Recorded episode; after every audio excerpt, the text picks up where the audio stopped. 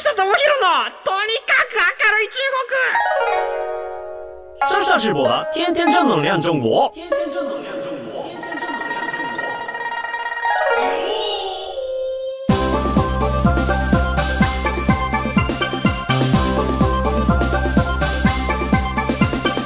城市们、女士们，大家好，我是上下直播。皆さんこんにちは。中国ビリビリナンバーワン日本人インフルエンサー、コンテンツプロデューサーの山下智博です。日本放送ポッドキャストステーション山下智博のとにかく明るい中国。この番組は中国で結構有名な私があなたの知らない中国の面白トピックやそんなにどやれない豆知識を紹介していき日本と中国の架け橋ならぬローション的な役割を果たしていきますはいちょっとイケボ風に行ってみました あの結構中国の人とかと話をしてるとなんか日本人って割とこう声色変えたりとかするのってもう平気で普通にやるじゃないですか。それが珍しいみたいでだからもう日本人はもうみんな声優の才能あんだなみたいなこと言われるんですよ。はいなんか中国の人ってモノマネ下手なんですよ。マジでモノマネ下手でなんかその生体模写っていう文化がまだないのかな。あの山下のモノマネしますとか言ってる若い子とかがいて動画見るんですけどくっそ似てないんですよ。これで何をもって僕の真似をしてるんだろうと思いながらもなんか可愛いなと思っていいねを押すんですけれどもなんか本当にモノマネをするとか声真似をするとかっていうのが、まあ、んま中国なくて、逆に言うとねお笑い芸人さんでねあのモノマネできたりとか今ねそれこそ日本ではもう当たり前ですけれども細かすぎて伝わらないモノマネとかねこのキャラクターが絶対言わないことみたいなああいうショート動画とかやったら絶対バズると思うんであのー、モノマネできて中国語喋れる人は 挑戦してみてください。何の話だっていうことなんですけれどもはい。あの前回と前々回ですねあのマヨさんに来てもらいましてあの、インドのお話と、まあ、日本のコンテンツが、あの、インドに向けて、世界に向けて、どういうふうに発信していけばいいのか、みたいなお話をしました。まあ、あの、中国と全然関係のないところで、えっ、ー、と、ゲストの方をお呼びしたんですけれども、なんていうか、僕的には非常に学びと気づきのたくさんある2回だったなと思って、もうほんと最後はね、まだまだちょっとお話ししたくて、で、じゃあどういうふうにしたら、まあ、そのマネタイズしながら、えっ、と、インドの市場を取って生きるのか、それとも、もっともっとそのコピーとか二次創作っていうのを許容したから、その代わり後からしっかり回収するっていうモデルなのかとか、まあなんかそういうような思考実験をしたりですとか、じゃああの、まあミニマムで、じゃあその日本のアニメグッズ欲しいって言っているインドの人がたくさんいますと。で、かといって、えっ、と、皆さんがみんなあの日本に来られるわけではないでしょうし、じゃあそこをまあ EC で販売する手立ではないのかとか、でも EC なら EC で多分物価的に多分高すぎるんですよね。フィギュアが1万円とか2万円とかするわけですから、多分えー、インドの方のそういった、まあ、平均の、平均っていうのかな？まあ、一般的な給料が多分、ちょっとね、どれくらいなんだろう？インドの方の平均月収。えっ、ー、と、大卒の初任給は2万5千ルピーで、日本円にすると4万2千円。わあ、もう、給料の3ヶ月分ですよ。フィギュアが給料の3ヶ月分とかになっちゃって、もう税関とかね、加味してたらなかなか手が届かないんだろうななるほど、なるほど。でも、金持ちはすげえ金持ちだったりとかすると思うので、なんかやっぱ状況がすごく、あの、中国に似ているなっていう。まあ、中国とね、決定的に違うのは、またちょっと政治制度だったりとか、その辺は違ったりとかはするんでしょうけど、なんか愛国心が強いって話だったりとか、まあ、そういうのも含めて、すごくね、なんかあの、インドと中国の共通点はあるかなっていう感じがしました。やっぱりね、YouTuber だけではなかなか食べていけませんみたいな話もね、あの彼女の動画の中でも明らかんとしているらしく、やっぱりね、あの、まあ、アドセンスがすごい低いみたいなので、じゃあそこでどういうふうに、えっ、ー、と、ビジネスをしていくべきなのか、っていうところを考えていくと、やっぱりこう、その副業といいますか、本業なのかちょっとその辺聞いてないですけれども、まあ日本のコンテンツを海外に持っていくっていう日本の仕事をしながらやっていると。で、まああとはね、旦那さんが、えっ、ー、と、まあインドネシアに住んでいるっていうところもあったりとかして、結構ですね、国際いろんな国をこう動き回っていて、いやー、28歳、言っていいって言ってたんで言いますけど、28歳。ね。僕もそのくらいにこう中国に行き始めて、もうとにかく日本のいいところを伝えたいんだって言って、ね、そんな僕はあのね、ラブドールを持って、まあ、街中をカッ歩してたわけなんですけれども、まあそういうこう、あの、負の道に落ちることなく、まよちゃんはひたむきに頑張っているなと思って、すっごいこう応援したくなりますし、やっぱ同時に、何なんでしょうね、この海外で頑張ってるインフルエンサーの日本での知名度のなさみたいなものっていうのは多分本当にみんな感じているところでで結局なんか僕もまゆさんのことってつい最近まで知らなくてうん。で知らないしツイッターでねすごい人と会ってるんですよおそらく。こんな人と会いましたみたいな。多分これもうインド向けにヒンディー語であのツイートしたらもういいねが何万とかつくレベルだろうなぐらいのね、そういうなんかスタート、えっ、と、ツーショット撮ってて、ただまあ、ね、僕も人のこと言えないですけど、誰だこれっていう。だからなんか僕がこう中国の有名人とこんな人と会いましたって言ってもやっぱ反応してくれない。だからその凄さとかが全くこう伝わりづらいなっていうのはみんな共通で思っていることだし、なんかね、どういうふうにしたらみんなこう頼りにしてきてくれるんだろうとかそんなことをすごくこう頭の中で考えてはいたんですけれどもなかなか答えは出ずでもやっぱ一個言えることというのはやっぱこう自分のなんか片足突っ込んでいる国僕だったら中国、マヤさんだったらインドっていうところ、まあ、ふみやくんって、まあ、ふみやだったらフィリピンっていうところもあるんですけれども、いかになんかその、フィリピンの人と、えー、日本の人、インドの人と日本の人、中国の人、日本の人の両方が、まあ、あの、熱くなれるようなコンテンツだったりとか、まあ、自分の生き方っていうところを、いかにブロードキャストしていけるかみたいなところが、やっぱりすごく大事なんじゃないかなっていうふうになんか結論が出ました。やっぱり僕に対して頑張れっていう気持ちもやっぱこうねあるんですけどやっぱコロナでなかなか向こうに行けないってなるとどんどん心の距離とかっていうのも離れていくっていう現象はまああのみんな、えー、とこっちにいる海外で有名な日本人たちは持っててでいつのタイミングで行くのかね、じゃあ逆に日本でできることは全部やったのかってなったら、まあどちらも難しいですね。で、やっぱこうなってきた時に、やっぱこう自分なりにこうこっちにいる、日本にいる中国の人の役に立ったりとか、まあ中国にいる人たちの命を受けて日本で何かやる。で、そこでうまくね、双方に利益が出せるようなモデルっていうのを作っていかないと、海外では有名だけど日本ではみたいなところから抜け出せなさそうだなと。で、やっぱりね、残念なことにね、もうそこで海外で有名なその YouTuber、皆さんね、若いんですね、僕より10歳ぐらいね。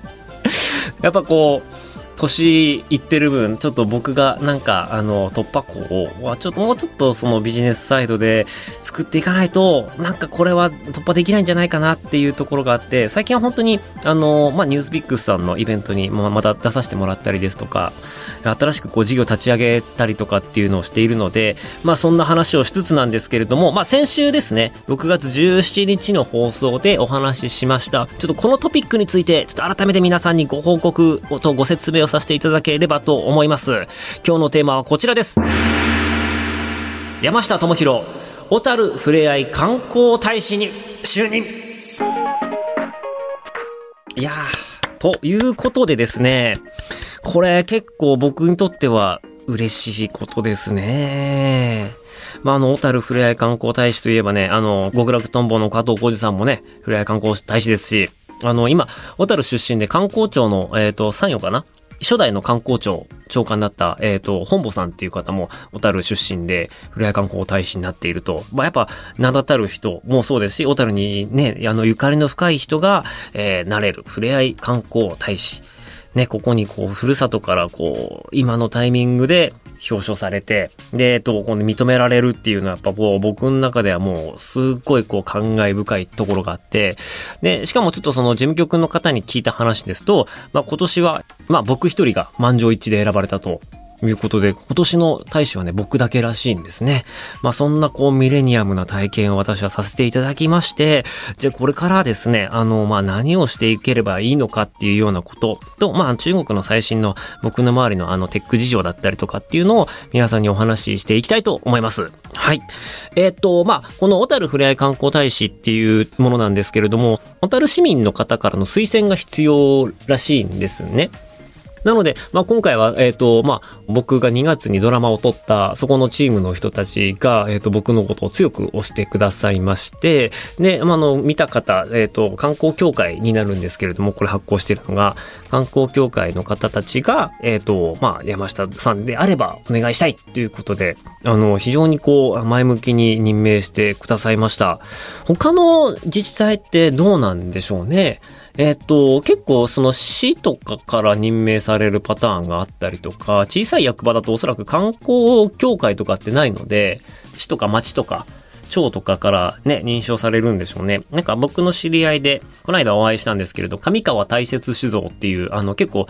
日本酒好きな方だったら皆さんご存知かもしれないです。幕開けでクラウドファンディングあるんですけれども、幕開けで、えっ、ー、と、過去最高額から日本酒では。日本酒カテゴリー過去最高額で、あの、3000万円とか集めてますね。はい。あの、まあ、ここの、えっ、ー、と、酒蔵の方がですね、この社長さんがですね、上川でお酒を作り始めて8年でようやく観光大使になりましたって いうようなお話をね、この間してて、やっぱなんかそこをなっていく、登り詰めていくっていうのはやっぱすごく大変ですし、だから僕も、だからまあ今年のドラマがきっかけではあるんですけれども、話を聞いたらやっぱりその、それまでに、もう中国に向けて、まあ地元小樽っていうことで、すごく小樽の PR をしてきたっていう、まあ過去のところも含めて、えー、表彰していたただいたというところです。で、あの、まあ今オンゴーイングで何が進んでいるかというとですね、えっ、ー、と、この放送が流れている6月24日ですですね、えっ、ー、と、実は僕ね、この日小樽にいるんですよ。で、この日小樽にいるっていうか、6月半月ぐらいずっと小樽にいるんですね。で、えっ、ー、と、何を、えー、しようかなと思った時に、やっぱこの海外に対して、まあ、知名度だったり影響力があるっていう立場で、今までもほぼほぼなんか、あの、株式会社として、まあ、企業体が、まあ、企業がお金を生んで、まあ、その民間交流を、え、進めていくっていうような、まあ、いわゆるこう、まあ、動画だったり、タレントさんだったり、ビジネス、そっちのビジネスサイドでいろいろこう、日中のプロジェクトやっていたんですけれども、まあ、このタイミングでその生まれ故郷からこう、表彰されたっていうことで、まあ、僕の影響力を小樽のために使ったらどうなるかっていう疑問がちょっとあって、で、それの実証実験をしたいなと思っているんですね。で、どういうことをやるかっていうと、うんと、昔から温めていた企画があって、昔そのちょっとお話ししたそのまああのアーティストインレジデンスっていう言葉がまあ現代美術の業界ではありまして、まあ、あの各地にまああの期間で限定的に滞在していくっていうそのアーティスト版じゃなくてインフルエンサー版やったらいいんじゃないかなっていうところで、まあ、ちょっとそれの実証実験を兼ねて、ちょっと行こう、やっていこうかなと思っています。なので、まあ、小樽に、まあ、ちょっと半分住むみたいな感じで、一旦ちょっと実家があるので、実家に戻りつつ、で、現地の人といろいろお話をして、やっぱりこう、オフラインの face to face のね、コミュニケーションってやっぱすごく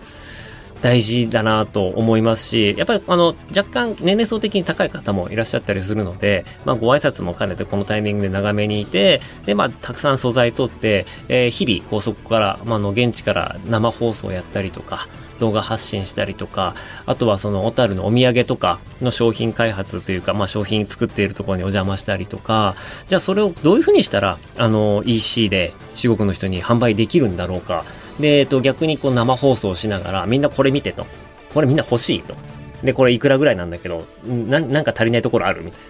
いや、ここのもう一個同じものがセットになってたら欲しいとか、いや、価格的にもうちょっと安かったら買うかなとか、あの、いや、これちょっと安すぎんじゃないとか、うんと、もっとこういう色があった方がいいとかっていう、まあそういう生の意見を、まあ現場で拾って、で、それを、まあ現地のこの観光資源、観光で、えー、これからインバウンドだったり、越境 EC とかやっていきたいっていう、えっ、ー、と、人たちに対して、まあ、紹介していったりとか、なんだったら、あの、ショップを作るお手伝いをしたりとか、宣伝したりとかっていうようなことを、まあ、住みながらだったら、すごい簡単にできるんじゃないかなと思うんですよ。ま、もちろんなんか、普段ってそういうのって、その、僕もお金をいただいて、対価として、えっ、ー、と、やっているサービスではあるんですけれども、なんか小樽がうまくこう盛り上がったりですとか、あとなんかその自治体とインフルエンサーがしっかり組み合わさるまあ、事例ってあんまり今ないと思うんですよね。で、プラス海外向けのインフルエンサーと自治体ってなると、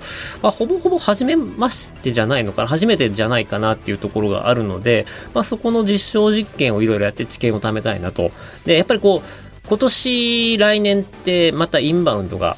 おそらく盛り上がってくるっていうのは、まあもう本当に火を見るより明らかで、まあコロナ次第っていうところはあるんですけれども、そうなってった時に、じゃあ地方のアセットで、何ができて、どういうことをうまく変えればいいのかとか、あとは地方にいる中国人の人材っていうのが多分僕鍵になると思っているんですね。で、やっぱりこう、インバウンドやろうと思った時に、皆さん多分一番最初に思い浮かべるのが言葉の壁、言語の壁だと思うんですよ。外国人たくさん来ますけど、何言ってるかわかんないですと。物買って、えー、物食べて、泊まってお金払って帰っていくっていうだけだったらいいんだけれども、それだけだったら、こう旅行の体験ってやっぱり限界がある。で、じゃあ自分たちで中国人のスタッフ雇ってガイドをしてもらおうってなった時に、じゃあそこの中国人の人材どうすりゃいいんだとか、まあいろんな、あの疑問があるとは思うんですけれども、僕が今回ちょっとやろうとしているのは、もうこのお話ししてる時点ですでに終わっていることなんで、多分どうなってるかは、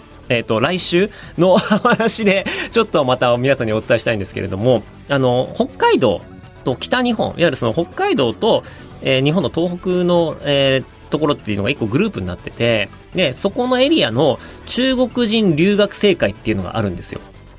要はその北海道大学とか、え、ー、と、室蘭工業大学、室工大とか、え、ー、と、札幌国際大学とか、小樽商科大学とか、いろんな、まあ、あのー、大学が、えっと、札幌小樽近郊にあるんですけれども、そこにいる中国人を取りまとめている会っていうのがあるんですね。で、そこの、えっ、ー、と、式典に前回オンラインで呼ばれて、そこからその人たちと交流が生まれたんですよ。で、やっぱみんな僕のこと知ってて、で、僕が北海道出身だっていうことも知っているので、なんか僕がこういうような観光大使になって、ドダルとか北海道のもう盛り上げていきたいっていう話をしたら、もうぜひ手伝わさせてくださいっていうようなお話になって、で、今度はその小樽でもまたみんなと会うんですけれども、やっぱり現地の人、海外の人なんだけれども、その土地、その場所に愛着を持ってくれている人ってすごく限られていると思うんですよね。で、それってやっぱそこの町に住んだことなければいけないし、そこの町で暮らしたことがなければ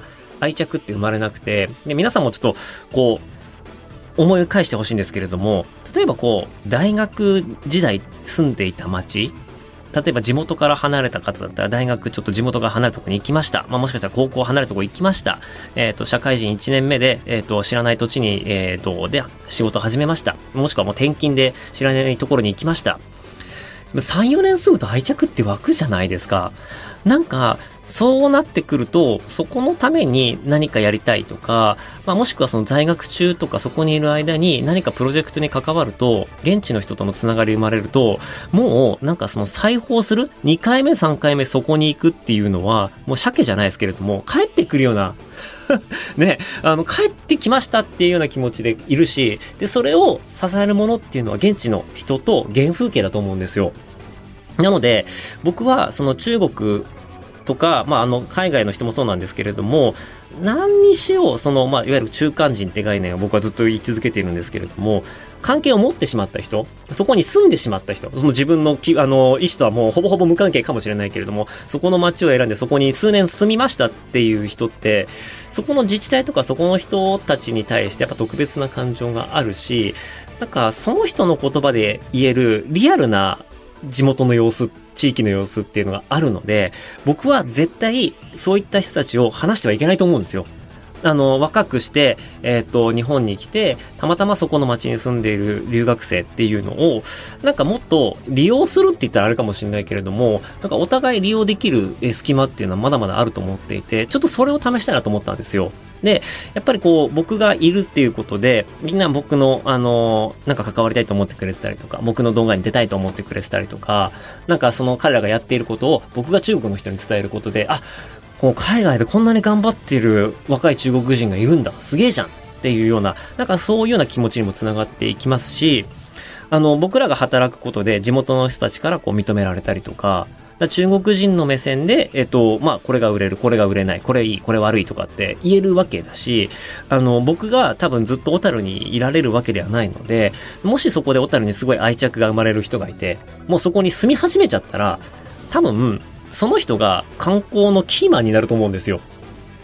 要は僕が動画の中でもうこの人こいつもう覚悟決まったなこいついいやつだなじゃあこいつもうあの小樽のえっ、ー、ともう親善大使もう第2号、山下第2号みたいな 感じにして、もうそこに、もうお前進めと。で、あの、僕がこう動画でどんどん紹介して、みんな、小樽に聞いたら、こいつを探せと。こいつが全部解決してくれるぞと。で、僕もたまに行くぞっていうような形で、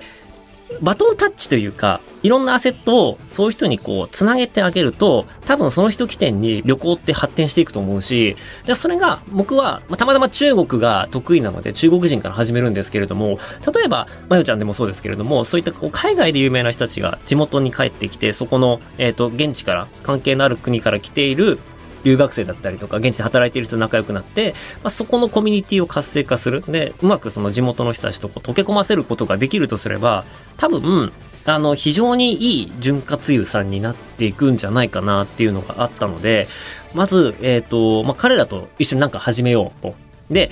えっ、ー、と、この話してる時点で目標なので、まあ来週言ってることがガラッと変わる可能性はあるんですけれども、今ですね、ちょっとこの中国のみんなと日本のみんなとやっていこうっていうプロジェクトの一個で、えっ、ー、と、小樽に7月22日、23日、24日、この3日間、小樽で牛尾祭りっていう、まあ、すごく歴史的に長い、小樽で一番規模の大きい港のお祭りがあるんですよ。で、ここは、えっ、ー、と、まあ、花火が上がったり、出店が出たり、牛尾温度っていう、あの、えっ、ー、と、小樽のすごいローカルな踊りですね。そういうのがあったりとかする、昔からあるお祭りなんですけれども、ずっとコロナでできてなかったんですよ。で、そのお祭りが今年は、だからもう久しぶりに、3年ぶり ?2 年ぶりにこう復活するということで、ちょっとここで、あの、出店を出そうって話になったんですよ。で、ここに出店を出して、で、あの、中国人だけでやるんじゃなくて、まあ、小樽商科大学っていう、まあ、地元の大学があったりとか、まあ、小樽の若者と、僕が連れてくる中国人のチームと、まあ、温度を取って、で、えっ、ー、と、まあ、その出店にかかるお金は大人たち、バレバレが負担して、中国のものを売ったり、日本のものを売ったりしながら、仲良くなろうと。で、地域に溶け込んで、あの、お祭りに参加するっていうことが、まあ、これまでできてなかったし、そもそも、あの、ほとんどの留学生、中国人に限らずですけれども、彼らって日本に来てからずっとこの中なんですよね。この1、2年で来た人って。だから、せっかくこっちに来たのに、ほぼほぼオフラインでしか会ってない。まともなキャンパスライフ遅れてない。えっ、ー、と、地元の人たちの触れ合いがないみたいな感じで、なんかエア留学みたいになってるんですよ。だから、そんな中で、やっぱりその、一個点を作って、オフラインでみんなで目標を作って盛り上がる。で、お店を出して、まあ一緒にビジネスをする。で、商品を開発する。で、あの、日本人のインサイトを知らないと何が売れるかってわかんないから、お互いがそれぞれこう勉強し合う。で、そこに僕が旗を振って、僕も牛尾祭りの時に現地に行って、いや、僕のファン、あの、その、コミュニティに入って、こう、出店を作る人もそうだし、それを見ていいなって思っていて、集まってくる。第2波で集まってくる面白そうなことやってんなっていう、まあ僕のファンとかも含めて、なんかそういうような在日の、まあ、中国人のコミュニティを、もう小樽に7月の牛尾祭りのタイミングにもう呼んでこようと。で、やっぱこう、まあどのくらい集まるのかわかんないですけど、まあ最低100人は呼びたいなと。で、最低100人中国人を連れてきたぞってなると、まあ多分小樽の人ビビると思うんでほら、山下はすごいんだぞっていうようなことをね、ちょっとまずね、あの、まあ、実際に見せられたらなと思っています。で、こっから、なんていうか、やっぱ、中国のっていう国に対して、やっぱネガティブなイメージを持っている人っていうのはもう絶対いるんですよね。一定数いるっていうのはもうこれはなんか、うん、あの、ファンタジーの世界ではないので認めなきゃいけなくて、ただ、その中国の中にも、まあすごくいろいろな人がいて、僕は自分の、あの、ファンというか、僕のことを好きでいてくれている人たち、若い中国人に対してはもう絶対的な信頼があって、彼らは、あの、礼儀もマナーもわかる、いいやつだし、話せばわかるし、絶対こう、地元の人に迷惑をかけるような人たちではないっていう、まあ、あの、自信と誇りがあるので、まあ、彼らを集めて、で、まあ、多少うるさくなるかもしれないですけれども、なんかそういう人たちと、まあ、地元の人たちが絡んで、あ、なんかこんな素敵な中国の人もいるんだなっていう、まあ、そういうようなこう、中国人のイメチェンみたいなものを、まあ、ちょっと作っていけると、多分、お互いにすごくプラスだろうなと思いますし、小樽のために、北海道のためになんか頑張りたいなって思った矢先、あの、もう中国人来んじゃねえよとか、俺は中国人嫌いだみたいな、なんかそういう大人に合わせたくないんですよ。本当に。あのー、僕が逆の立場だったら本当にそうだと思うんですよ。いろんな人が多分フォローしてくれて、多分なんともないと思うんですけれども、やっぱ深層心理すごい残るし、なんか、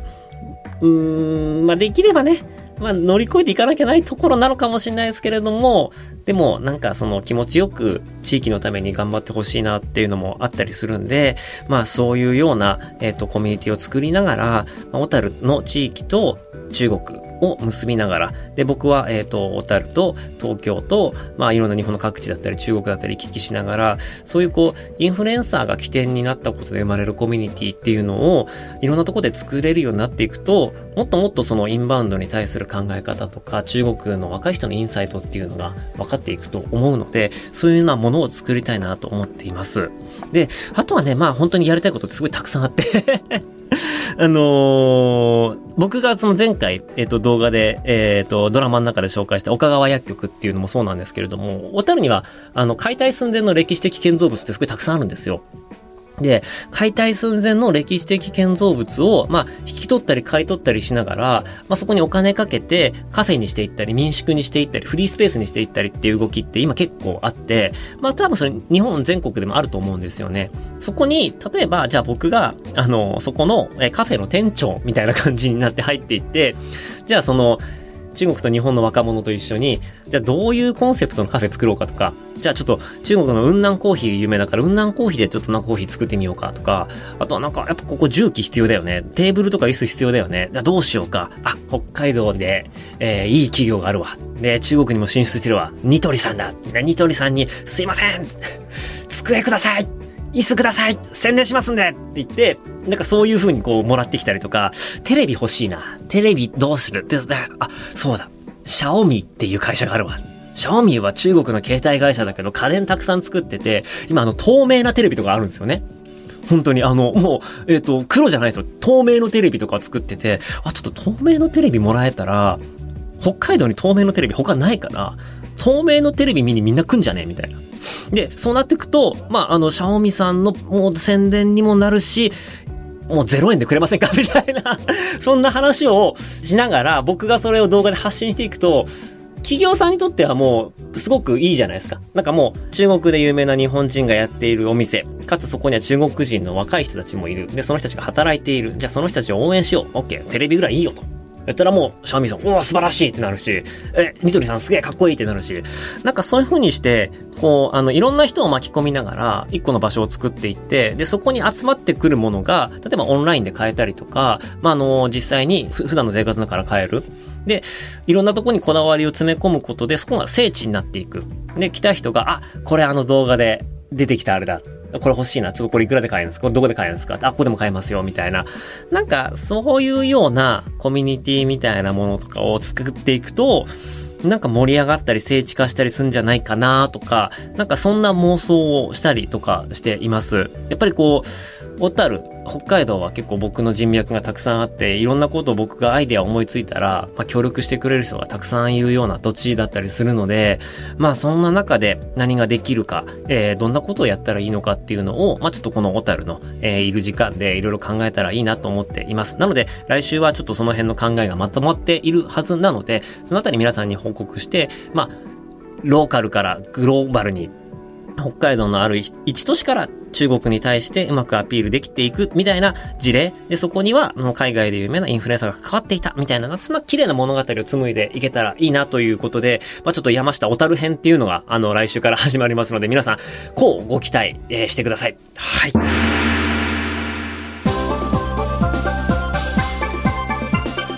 この番組ではあなたからのメッセージもお待ちしています。番組への感想、中国に関する取り上げてほしいテーマ、ないしは、えっ、と、呼んでほしいゲストなどいましたらメールをお願いいたします。メールアドレスは、明るい、at all night nippon.com、akarui、at all night nippon.com までお願いします。ここまでのお相手は山下智博でした。な、また、じゃあ、シャツ在地バイバイ